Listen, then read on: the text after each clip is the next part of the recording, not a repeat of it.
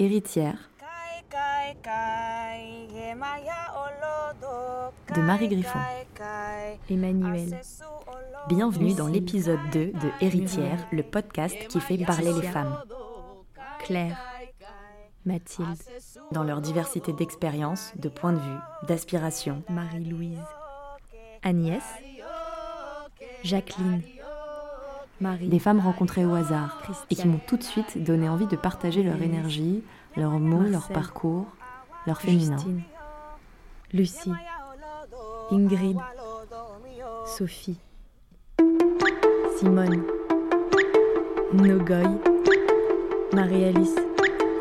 Asma. Aujourd'hui, c'est une voix un peu particulière que vous allez entendre. Tendez bien l'oreille et vous reconnaîtrez un accent familier qui a traversé un océan pour vous parvenir. Ou plutôt, le micro est parvenu à cet accent.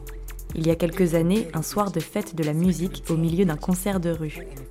Un ami m'a présenté son amoureuse rencontrée là-bas de l'autre côté de l'Atlantique. Et depuis, je dirais que j'en sais plus sur elle que sur lui. Elle est devenue mon allié de prédilection lors des conversations enflammées autour d'une table ou tout autre débat lancé en groupe. Nous formons une équipe d'enfer. Elle, incisive, précise. Quand elle te lâche un désaccord, c'est de l'ordre de la frappe chirurgicale. Tu ne vois rien venir et là, boum, tu n'as plus d'argument. Et tu ne peux même pas lui en vouloir car elle frappe avec une douceur et une droiture désarmantes. Elle vole souvent à mon secours lorsqu'il y a code rouge et que je vocifère la même pensée depuis 10 minutes juste à côté, perdant tout contrôle de mes gestes et de mes expressions faciales. Oui, ça m'arrive souvent. Pour faire simple, d'un côté, le code rouge, I feel like I've laid a million eggs and they're all hatching. I feel like I want to murder someone and I- also I want soft pretzels. You know what? I feel the same way. Shut up! Shut up, you! Because I don't want to hear it. I've had it. If any of you cross me, I'm going to kick the testicles clean off your body. et de l'autre, As far as I can make out, edgy occurs when middle-brow, middle-aged profiteers are looking to suck the energy, not to mention spending money, out of the quote-unquote youth culture. So they come up with this fake concept of seeming to be dangerous when every move they make is the result of market research and a corporate master plan. toujours est-il que son calme et sa détermination m'impressionnent. Et je ne voyais aucune raison de vous priver de cette rencontre. Je vous présente Marina. Donc euh, Marina, bonjour. Bonjour. Merci d'avoir accepté d'être la deuxième invitée de, de Héritière. Donc Marina, ma première question c'est euh, qui t'a appris à être une fille, une femme, en premier? Mais je pense que ma mère et mon père, un peu euh, au même temps, puisque tous les deux, ils étaient euh, très présents quand j'étais petite. Bon, ma mère, elle était femme au foyer, mon père, il travaillait, donc je passais quand même plus de temps avec ma mère, mais mon père, se faisait, bah, il se faisait présent. Et je pense qu'ils ont tous les deux fait un effort de ne pas faire une différence de genre entre moi et mon frère. Euh, je pense que depuis que j'étais petite, ils nous ont donné euh, toujours l'opportunité de choisir avec euh, quoi on jouait, les activités qu'on voulait faire. Il n'y avait pas cette histoire de non, toi t'es une fille, tu fais pas. Et ils nous amenaient dans des boutiques qui étaient genre assez différentes. Et genre moi j'avais de, j'ai joué le même jeu que mon frère puisque les poupées euh, ça, Ouais. ça m'intéressait pas. Euh, je me souviens même quand on avait de- les anniversaires de bah, des copains, copines que les filles s'y mettaient toujours en robe, tu vois. Genre, ma mère, elle m'a toujours demandé tu veux mettre une robe ou tu veux mettre un pantalon pour aller jouer? Même si, genre, après, les filles s'y moquaient un peu de moi. Mais je sais pas, genre, pour moi, euh, c'est marrant parce que je- quand j'avais mes cousines pendant Noël, tu vois, genre, tout, tout le monde avait des poupées et tout. Et moi, j'avais toujours le même jeu avec mon frère. Parce que je pense que, d'une certaine manière, c'est. Mon frère, il a, quel- il a quelqu'un qui est tellement, euh, genre attentionné, genre il, il fait toujours, ben, c'est pas, il, a toujours pris soin de moi, même en étant euh, un garçon plus âgé. Et bah, c'est lui qui m'a invité à jouer avec lui et tout, donc euh, je pense que pour moi c'était plus important. Moi je l'admirais tellement que pour moi c'était plus important d'avoir des choses en commun avec lui euh, qu'avec les filles, tu vois. Ok. Et est-ce que autour donc de, il me semble qu'un jour tu m'avais parlé de tes tantes. Et est-ce que ces tantes ont joué aussi un rôle ou pas du tout dans, oui peut-être dans te montrer ou te donner des signaux, des indices de ce que ça pouvait être ou qu'est-ce que ça peut vouloir dire être une femme ou une fille. Oui, bah surtout, euh, surtout mes tantes, euh, la- les sœurs de mon père, parce que dans, ben, c'est, la, c'est le côté euh, japonais de la famille. Mhm. Et donc, euh, ma grand-mère, je pense que comme elles sont, le, elles sont les trois premières filles, et après, il y a quatre garçons. Et je pense que le, le fait qu'elles soient bah, plus âgées, donc euh, déjà, elles avaient plus de responsabilités. bah, elles, ont quand même, euh, elles sont quand même nées euh, les années 30, euh, 40. Et elles, jouaient un peu le rôle de, des femmes au foyer. Donc, il fallait vraiment faire à manger, nettoyer la maison, prendre soin de, ses petits frères. En même temps que pour, pour ces côtés japonais de la famille, c'était tellement important qu'elles aient une éducation. Donc, eux, elles avaient genre, le double travail de étudier le matin, euh, parce qu'il fallait se préparer. Elles sont quand même toutes euh, allées à l'université, elles ont eu leur diplôme, elles ont euh, passé des concours, elles ont travaillé. Mais en même temps qu'elles préparaient tout ça, il fallait aussi prendre soin de la maison. Que mais mon père, il n'a pas vécu, par exemple. Il allait juste à l'école. Bon, après, il, aidait mon grand-père du- d'une autre manière, mais mes tantes, qui sont, que moi, je les trouve assez fortes, mais en même temps, genre, assez gentilles, assez douces. Elles se plaignent jamais de, de ce qu'elles ont vécu. Les voyais les trois aussi euh, ensemble. Donc, euh, ça ça m'a aussi apporté une idée de d'union euh, entre les femmes. Donc pour moi, c'était vraiment une inspiration. Il me semble qu'elles t'ont aussi un petit peu transmis une histoire, enfin une, ouais, une histoire familiale, parce que c'est vrai que, comme je disais, tu es, tu es donc ton, papa est japonais, ta maman est brésilienne, et donc tout ça, ça t'a été, ça a été aussi une double culture qui t'a été transmise. Est-ce que du côté brésilien, il y avait aussi ce, un lien comme ça, euh, autre que ta maman, avec des femmes? De ces côtés, c'était plus mes cousines qui avaient... euh, Bah, on, a, on a un peu de différence d'âge. Il y, y avait genre ma meilleure cousine qui était ma meilleure copine jusqu'à l'âge de 15-16 ans. On s'envoyait des lettres tous les jours.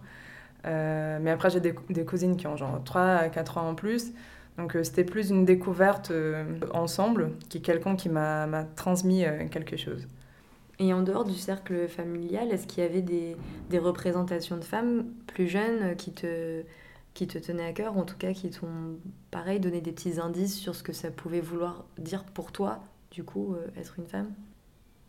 Quand j'étais euh, genre très petite ou? Oui, petite, euh, jeune ado, ado. Ben, je me souviens quand j'avais euh, vers 13 ou 14 ans,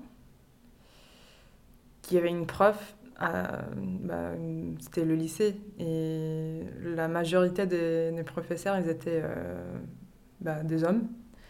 Et c'était une des rares exceptions euh, d'avoir une femme qui nous donnait des cours de portugais. Et, euh, mais pour moi, genre, déjà, elle était euh, une de, de, profs genre, la plus euh, forte que, que j'avais genre, au niveau genre, intellectuel, intellectuel. Et, et qui n'était pas reconnue euh, tant que ça par les élèves. Donc ça me ça m'exaspérait un peu de voir qu'il y avait quelqu'un qui était genre vraiment exceptionnel, qui pouvait nous faire apprendre tellement de choses, mais que parfois les gens préféraient genre bah, les, les professeurs qui étaient des hommes qui faisaient un peu plus de blagues. Quand je pense à ça, c'est que j'ai retenu, c'était un peu genre il faut, tel, genre, il faut se battre tellement pour avoir une place, pour avoir genre la même reconnaissance qu'un homme. Et ça, ça m'angoissait un peu. Et après, en grandissant, il y a un bouquin qui m'a beaucoup marqué, qui s'appelle en français, mais je pense que ça, il a le même nom, genre Nomade, D'accord. des Ayane Hirsi qui raconte comment elle a, elle a fui de, Somalie quand elle avait genre 13-14 ans. Ça m'a beaucoup marqué puisque bah, c'est sa, sa biographie, elle raconte euh, comment depuis qu'elle était petite, elle voyait des différences, euh, bah, comment elle, elle était élevée par rapport à, bah, ses frères.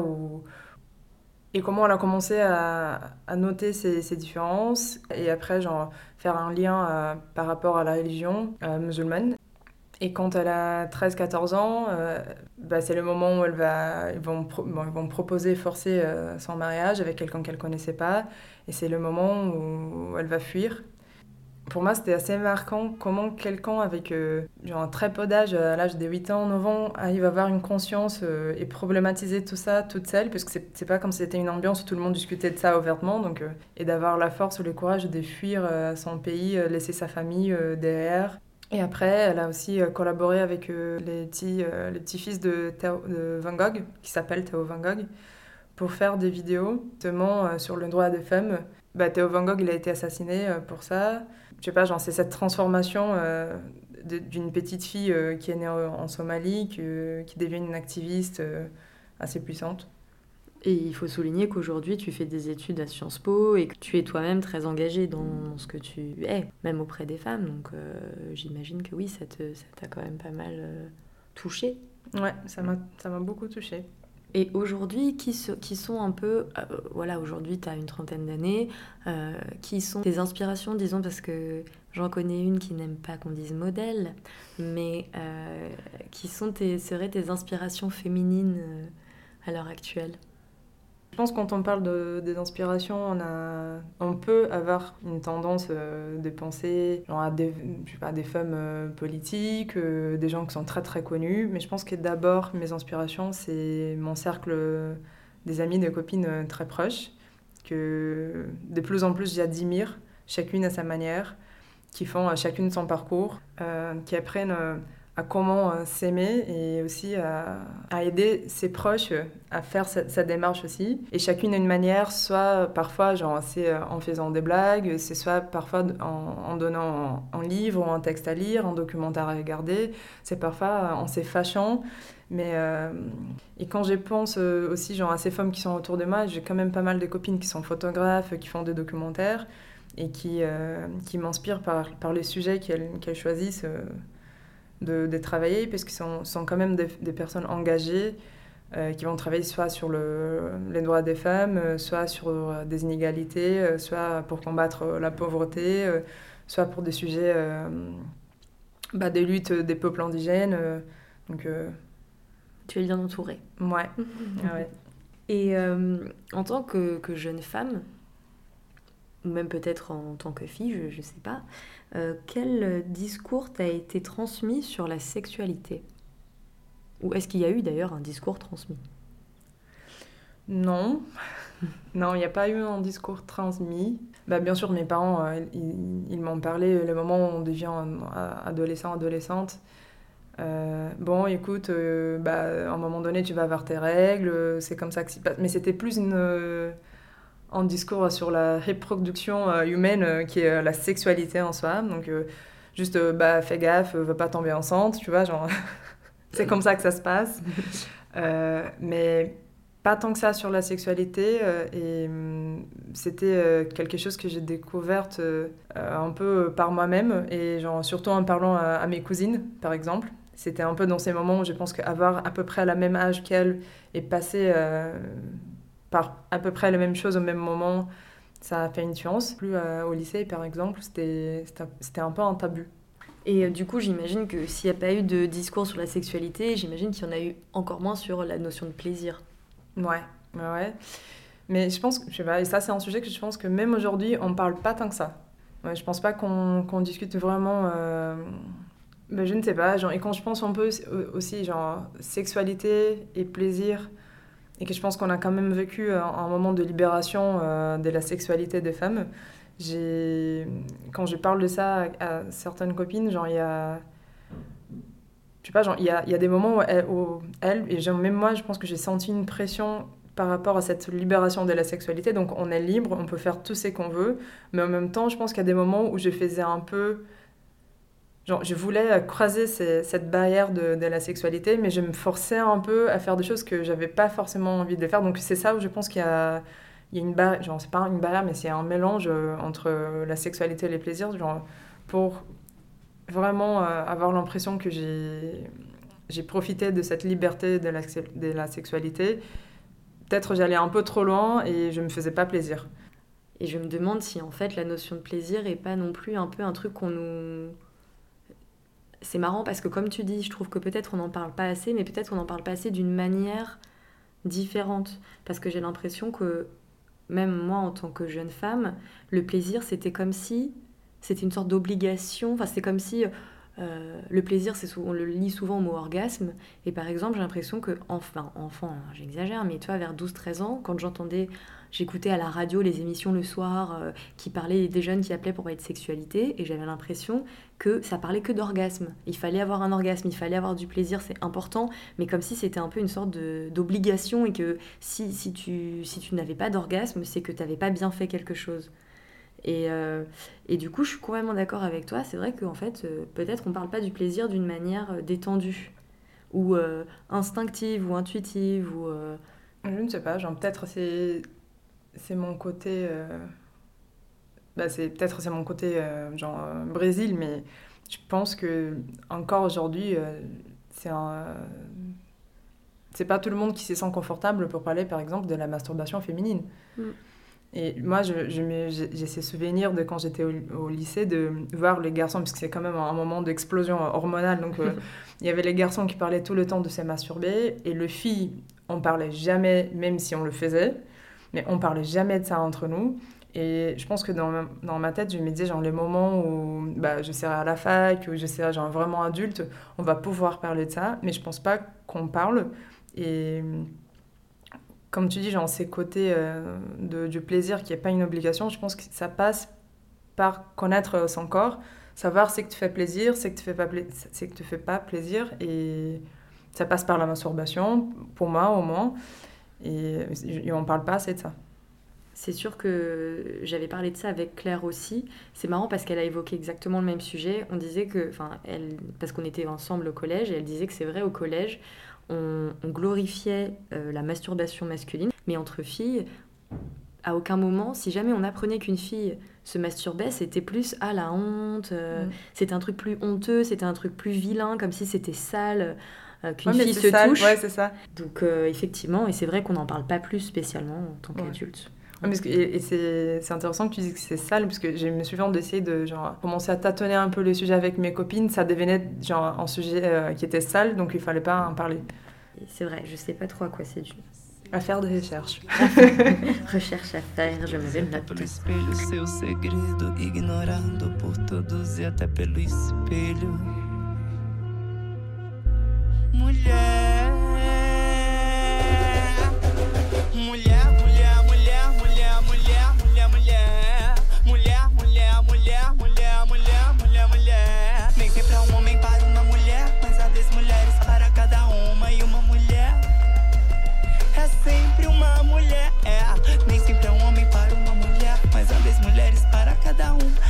Mais uma e mais uma e mais uma e mais outra mulher. E outra mulher.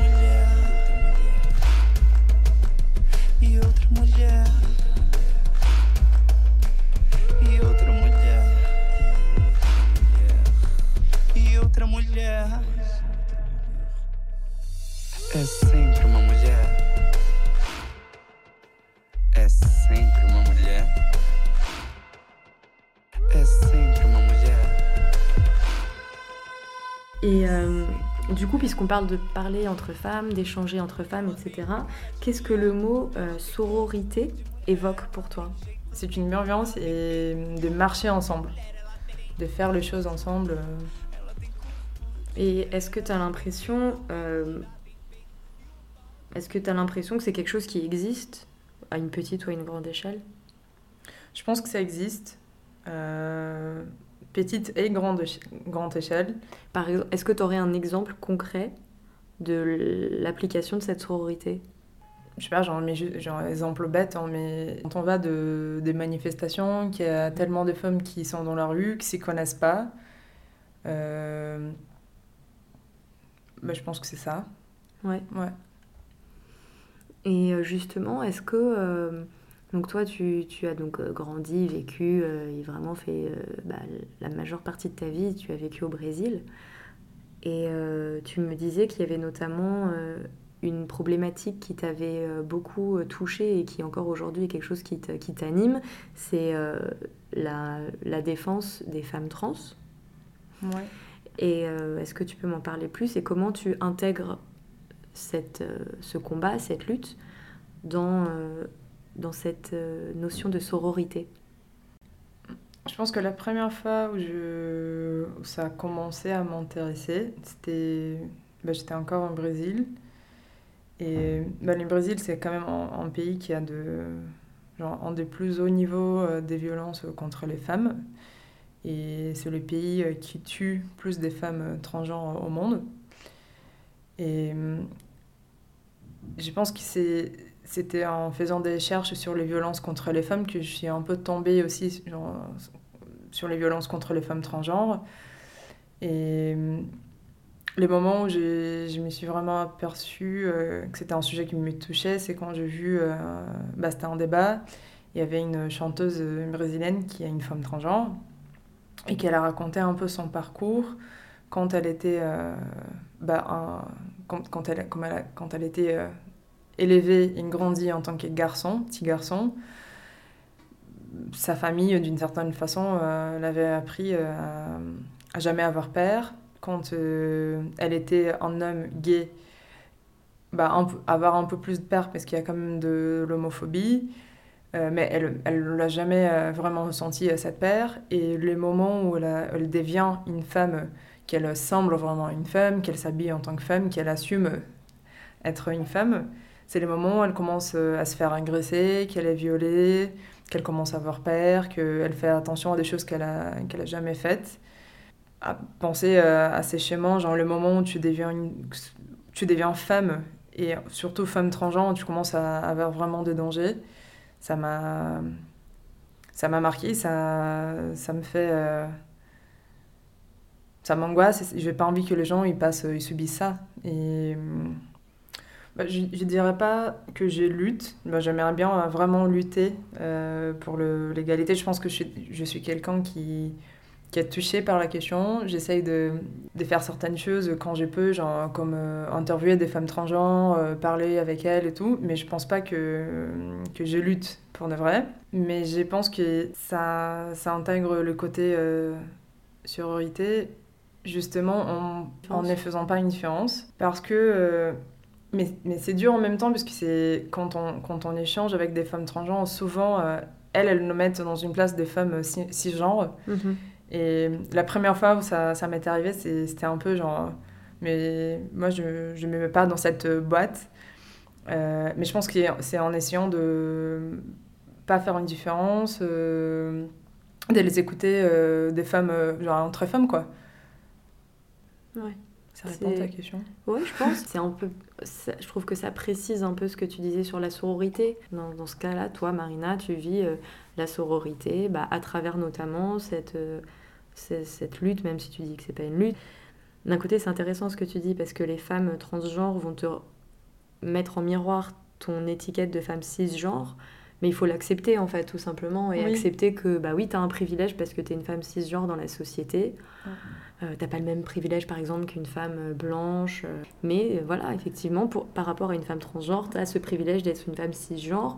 Et je trouve que ce que je disais aussi, c'est d'accepter pour moi, et c'est pour ça que je te posais la question, la sororité, c'est aussi accepter ce qui nous sépare, mais l'accepter et dire ok, c'est vrai, en fait, on n'est pas pareil, mm. mais on peut quand même avancer ensemble sur une, vers une égalité, quoi.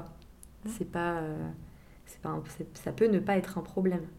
Et du coup, puisque tu parlais de ton côté brésilien et de, tout ça, euh, est-ce que tu as l'impression, euh, quelles seraient les, différences que tu notes entre le Brésil et la France sur justement les femmes, alors que ce soit euh, comment les femmes peut-être sont, mais pas psychologiquement, mais ce que tu perçois des femmes en France par rapport au Brésil Est-ce que tu as l'impression qu'il y a, par exemple, une lutte plus présente en France ou pas? Sur quel sujet, ce genre de choses. Est-ce que tu notes des différences ou pas vraiment? J'ai note une différence, mais peut-être c'est euh, c'est moi, euh, genre, bah, les sources où moi je vais chercher, donc c'est une, une perception assez personnelle, mais je pense qu'au Brésil, on parle beaucoup de, de, la lutte des femmes contre la violence. Parce que comme je t'ai dit, c'est quand même un des pays les plus violents, où on a plus de, des, assassinats. Et, euh, et, en France, je pense que c'est, plus genre vers l'égalité. Euh, les luttes que je vois, c'est plus genre l'égalité de salaire, l'égalité au monde du travail, l'égalité. Donc je pense que c'est ça la différence pour moi. C'est un plus vers euh, contre les violences et en France plus vers pour quelque chose. D'accord. Et justement, par rapport aux femmes trans, est-ce que tu vois une différence quelle, quelle, est la différence que tu observes entre le Brésil et la France, par exemple? Peut-être je me trompe aussi, mais genre, moi j'ai l'impression qu'ici c'est plus facile d'avoir accès à, à, certaines informations, même si je sais que c'est pas évident, c'est pas, pas donné.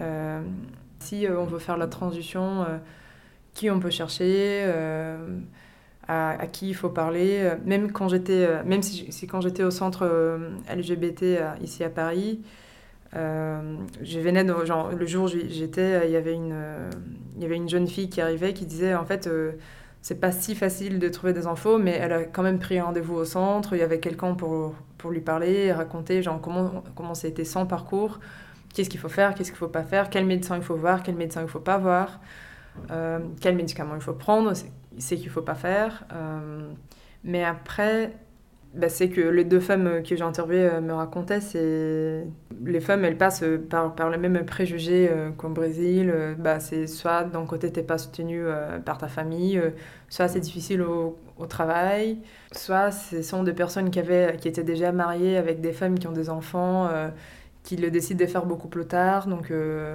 c'est difficile. Avoir de, parfois de l'aide psychologique aussi, euh, c'est difficile. Donc euh, là, dans ces côtés, je pense que c'est un peu pareil.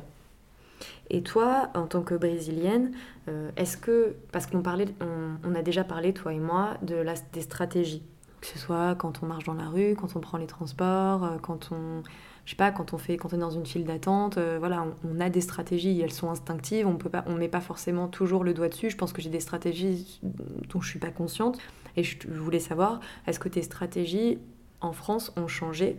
Euh, Est-ce que c'est les mêmes qu'au Brésil finalement? Est-ce que tu exactement, adoptes exactement le même comportement ou est-ce que tu as l'impression qu'il s'est légèrement euh, décalé ou qu'il a légèrement changé ou pas, pas du tout peut-être? Mmh. Finalement, je pense que j'ai pensé que ça allait changer, mais ça n'a pas changé tant que ça.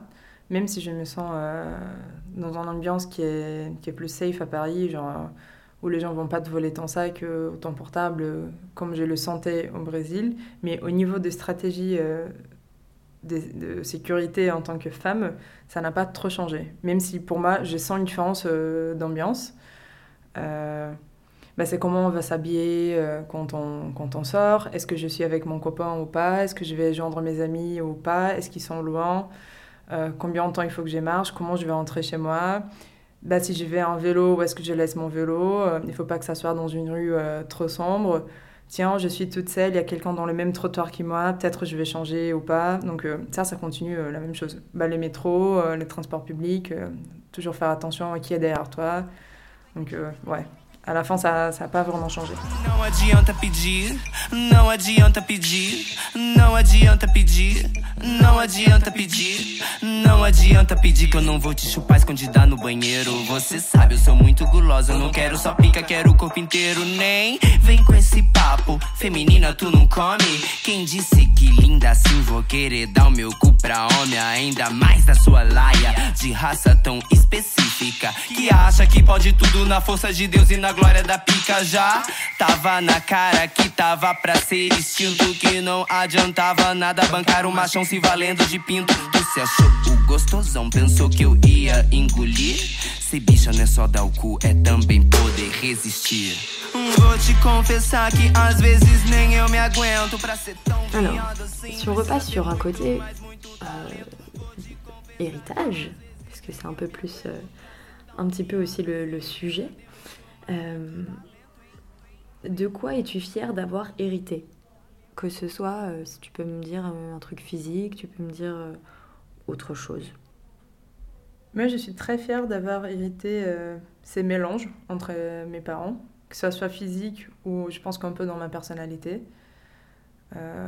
je suis très grande pour une brésilienne, c'est qui vient du côté de mon père, c'est un peu étonnant aussi, puisqu'il est japonais. Mais de visage, je ressemble beaucoup à ma mère, donc je suis très fière d'être ces mélanges. Et euh, j'aime bien avoir. Je pense que, que j'ai un peu genre, la douceur, la, joie de vivre de ma maman qui est brésilienne, qui a une chaleur euh, qui est énorme. Euh, et en même temps avoir des côtés sérieux japonais de mon père. Donc j'aime bien être ces mélanges. De quoi tu as hérité qui ne t'appartient pas? Une sorte de patate chaude, euh, peut-être qui s'est transmis de génération en génération et qui ne t'appartient pas. C'est euh, c'est c'est bête, hein, mais c'est euh, c'est mon grand-père qui le faisait, qui a passé à mon père. Je pense que mon arrière-grand-père, il, de- il devrait le faire aussi. Mais il y a un truc sur la comptabilité de la maison. qui, il faut que je le fasse genre tous les jours ou au moins genre une fois chaque deux jours savoir genre où est-ce que j'ai dépensé mon argent et je te jure c'est où est-ce que j'ai mis deux zéros et je sais qu'il me manque deux zéros dans mon portefeuille et c'est hallucinant mais genre c'était marrant parce que genre ça fait euh, je pense que c'était l'année dernière je suis allée genre où mon grand-père vi- vivait c'était comme une ferme et j'ai commencé à regarder ces anciens bouquins il y avait genre des trucs comme euh, j'ai mangé un croissant 1,50€, tu vois. Et là, je me suis dit, ah, c'est de là que ça, que ça vient. Ouais. Oui, parce que tu as fait ce, ce très beau voyage initiatique au Japon où tu es retourné sur les traces de la famille de ton papa et tout ça. Ouais. Et tu, tu as notamment retrouvé les, des reçus. C'est super. De quoi es-tu bien contente de ne pas avoir hérité? Mais n'est pas avoir hérité? Je pense qu'encore une fois, du côté de la famille de mon père, le... ils s'énervent tous facilement. Et même s'ils s'aiment beaucoup, il y a toujours de... des grands moments de dispute, genre on va jamais se parler, des choses comme ça. Je pense que j'étais un peu comme ça quand j'étais adolescente, mais après, euh, je l'ai laissé euh, derrière. Donc euh, je suis bien heureuse que ça soit pas avec moi aujourd'hui. Si tu devais dire trois mots pour décrire ton héritage féminin,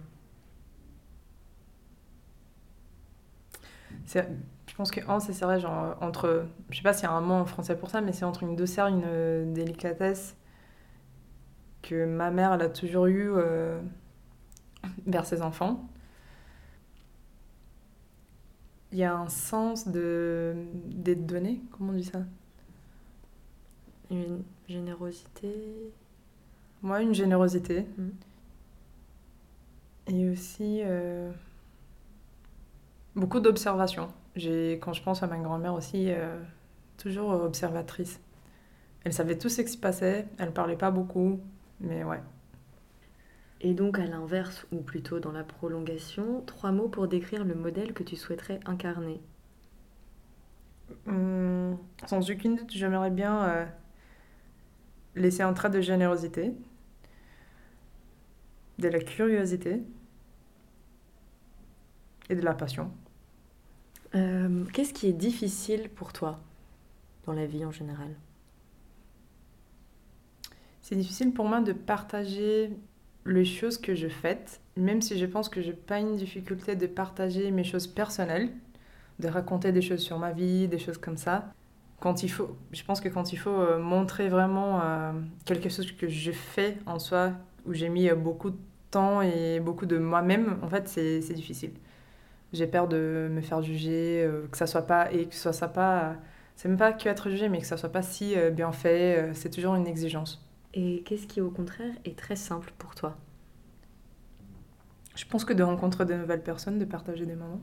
Ta recherche personnelle t'a amené à voyager, notamment à faire ce, ce voyage initiatique au Japon, sur les traces de la famille de ton papa.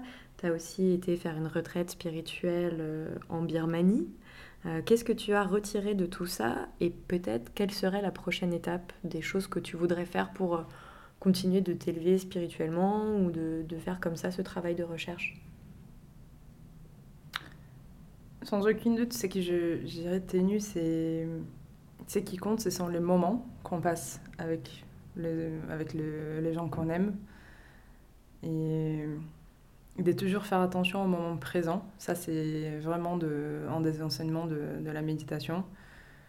Au lieu de remuer le, le passé ou que, euh, ou que de penser au- à l'avenir, vraiment euh, les moments où tu es là avec tes amis, euh, ta famille ou même avec toi-même, d'être présent tous les temps.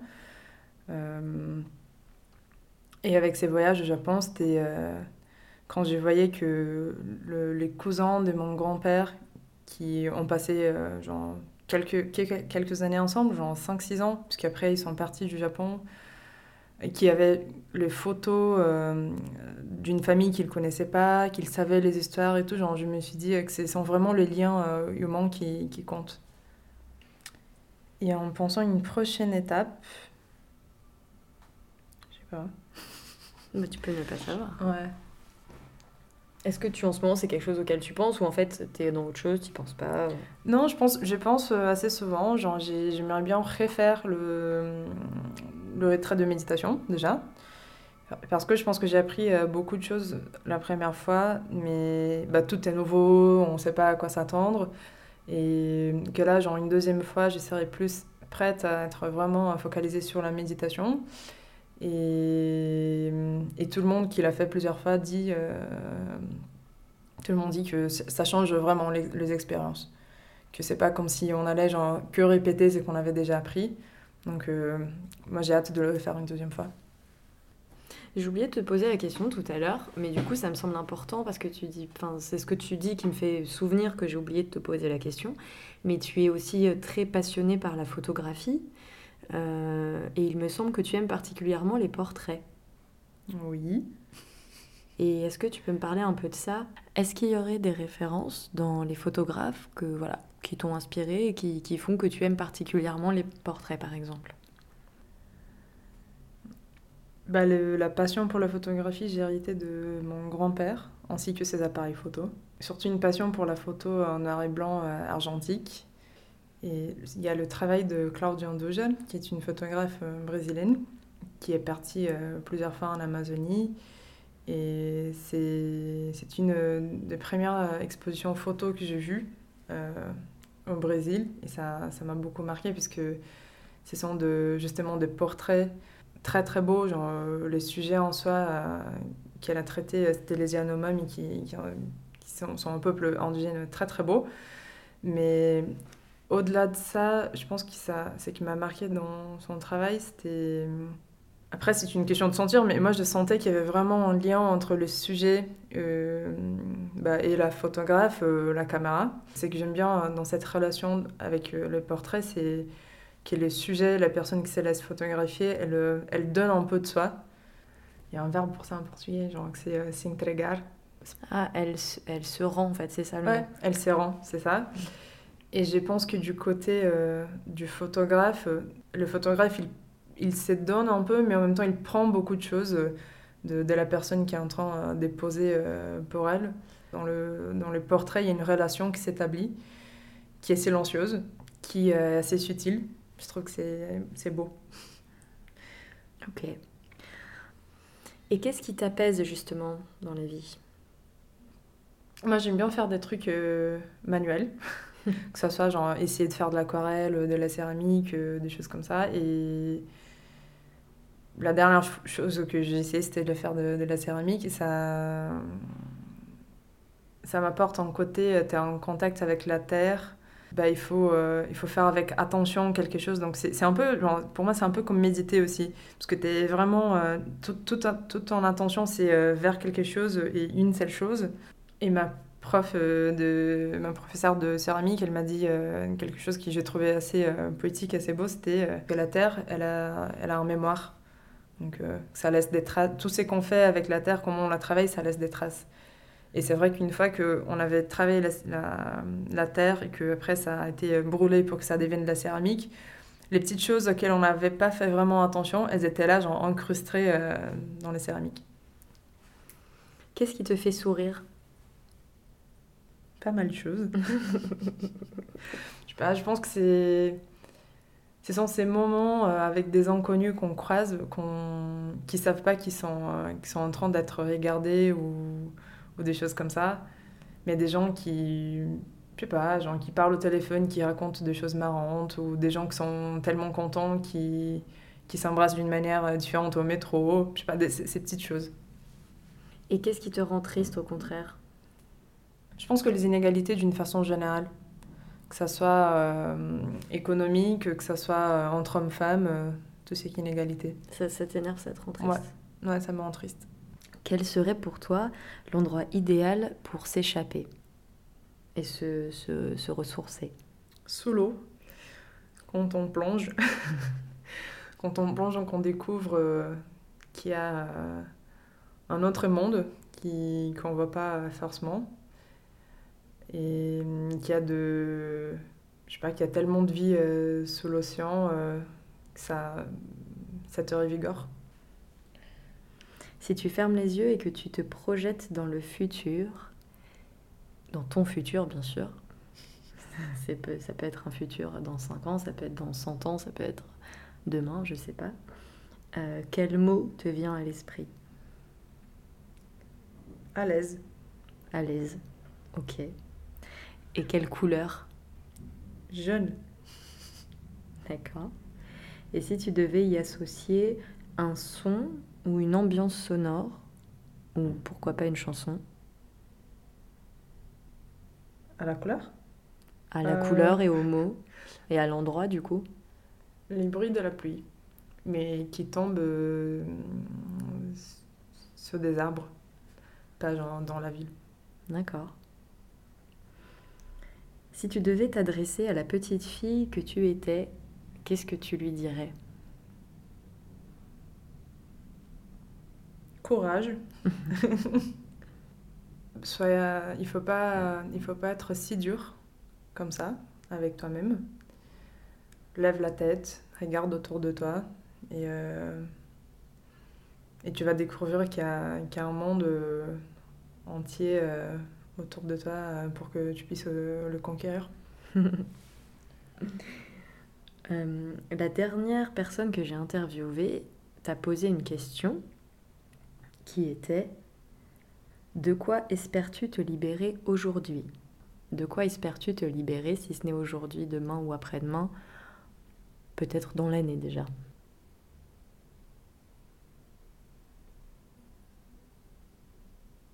Des préjugés. Des préjugés Ouais, mais genre des préjugés euh, qu'on a, euh, qu'on a avec nous parce qu'on a grandi euh, d'une certaine manière ou en écoutant certaines choses.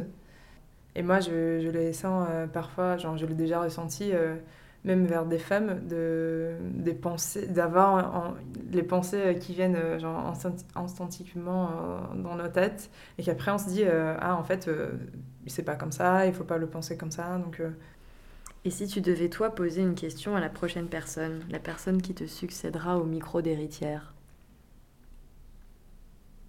Qu'est-ce que tu as accompli que te rend euh, la plus fière? Merci Marina. Merci. Est-ce que pour finir, il y aurait une chanson ou un son que tu voudrais entendre à la... qui conclut ce- cet échange? Oui, euh, Rainha do Mar, da Gal Costa. D'accord, on va faire ça. Minha sereia, rainha do mar. Minha sereia, rainha do mar. O canto dela faz admirar. O canto dela faz admirar. Minha sereia é moça bonita. Minha sereia é moça bonita. Nas ondas do mar, onde ela habita. Nas ondas do mar, aonde ela habita. Ai, tem dó de ver o meu penar.